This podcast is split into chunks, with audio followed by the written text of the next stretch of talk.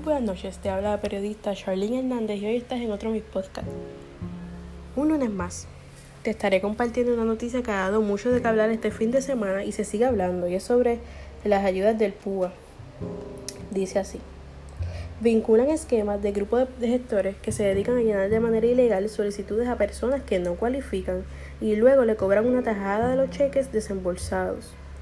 La saga de fraudes al programa de asistencia del desempleo pandémico, con sus siglas PUA, incluye la investigación policíaca de un aparente esquema en que un grupo de gestores se dedica exclusivamente a llenar de manera ilegal las solicitudes de beneficio a personas que no cualifican y a cambio les cobran un 10% y un 20% del dinero que logren tumbar de los fondos federales. Esta noticia salió en primera hora y ha dado mucho de qué hablar porque estas ayudas fueron brindadas para personas que no estén trabajando y no están recibiendo esos ingresos por completo.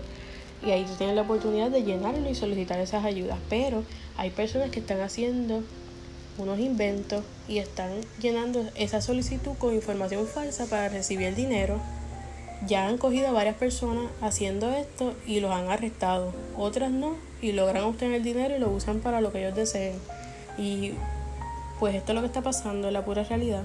Así que yo te recomiendo que si tú necesitas ese dinero porque no estás recibiendo ningún tipo de ingreso, solicítalo llenando tu información correcta. Pero si tú estás trabajando, estás recibiendo ingresos y no necesitas esta ayuda, no lo llenes porque no es necesario. Hay otras maneras de tú recibir otras ayudas que son cualificadas para ti. Así que toma conciencia y haz las cosas con precaución y con certeza, que sea real lo que estés llenando. Y esto ha dado mucho de qué hablar porque se preguntan también por qué el gobierno sigue robando, por qué los mismos del gobierno roban. Pero ustedes no critiquen si el gobierno roba, si ustedes también como ciudadanos lo están haciendo. Así que vamos a hacer la diferencia y no imiten lo mismo que hace el gobierno. Por eso es que las ayudas a veces no nos llegan a los puertorriqueños y hablan mal de nosotros como puertorriqueños por estas cosas que se ponen a hacer cuando en realidad no deben hacer estas cosas hagan las cosas con cuidado, de manera correcta, para recibir los beneficios honradamente. Así que mi recomendación en el podcast de hoy es que si necesitas la ayuda, lo llenes. Si no necesitas la ayuda, no lo llenes.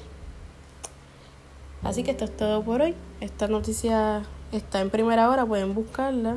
O mi página de noticias también puse esta información en Noticias 24. Y esto es una barbaridad lo que está pasando, pero es la pura realidad. Así que Tomen conciencia, mi gente. Los dejo por aquí. Muy buenas noches. Se me cuidan. Gracias por el apoyo. Los quiero un montón. Hasta la próxima. Nos vemos en mi próximo podcast el siguiente lunes. Así que nos vemos. Bye.